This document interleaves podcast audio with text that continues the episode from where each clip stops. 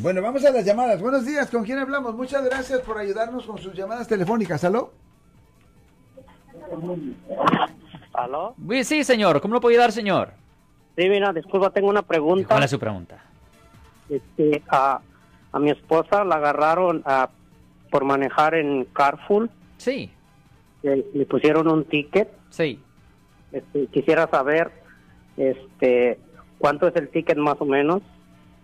Ah, esos tickets a veces son de 400 y feria. Yo creo, yo creo hoy en día son No. como 491 dólares. No, Oh, por yeah. meterte en el... Ya, en el carpool, sí. Y también depende en cuál condado, en cuál ciudad. Yo sé que en San Francisco, en el puente, puede ser mucho más caro.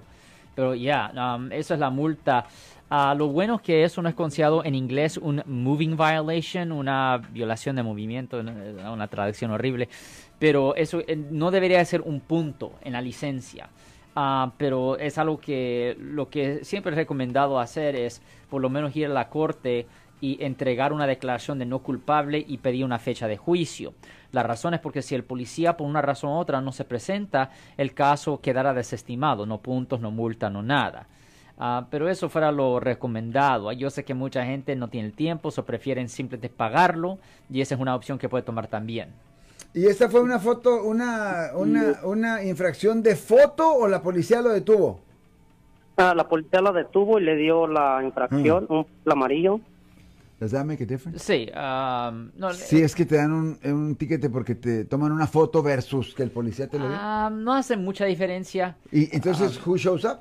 ¿Quién llega? al- Oh, esa es una buena pregunta. Cuando le toman una foto, tienen policías que son asignados a estudiar las cámaras y esos policías son los que llegan a la corte. Y esos yo creo que llegan sí. con su computadora, llegan Sí. con su laptop. Pero muchas veces yo he hablado con estos policías ahí mismo, Ajá. ahí mismo. Donde es claro que la evidencia está ahí, lo tiene grabado, yo Ahí entiendo. grabado. Pero, ¿por qué no hacemos un arreglo, un trato? Para que no le pongan el punto en la licencia. Por ejemplo, si una persona se cruza una luz roja o se pasa un alto, en estas circunstancias las personas quedan con puntos. Y el problema es que el punto le va a afectar el seguro Claro. drásticamente.